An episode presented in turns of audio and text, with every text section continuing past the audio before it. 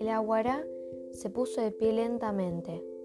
El vapor plateado de su cuerpo se iba extinguiendo, dando paso a un pelaje rojizo y brillante como el atardecer. Tenía el hocico lleno de la sangre venenosa del gigante. Se acercó a Isidro y lo olfateó a una distancia prudencial.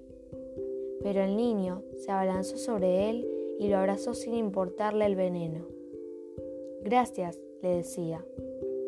Gracias, Aguará, me salvaste la vida. Y vos salvaste la mía, humano, dijo la Aguará.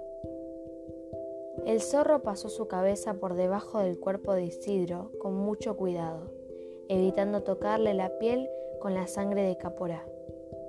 Lo levantó sobre su lomo y miró de reojo el cuerpo inerte del gigante.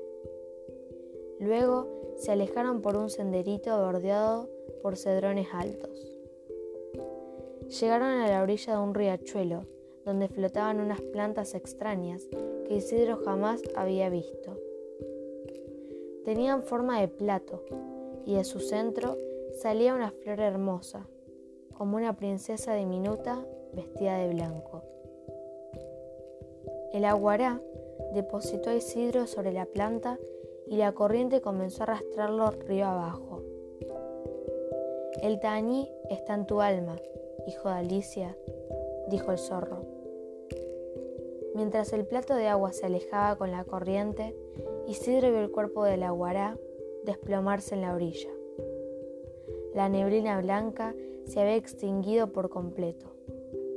Ya no volvió a moverse.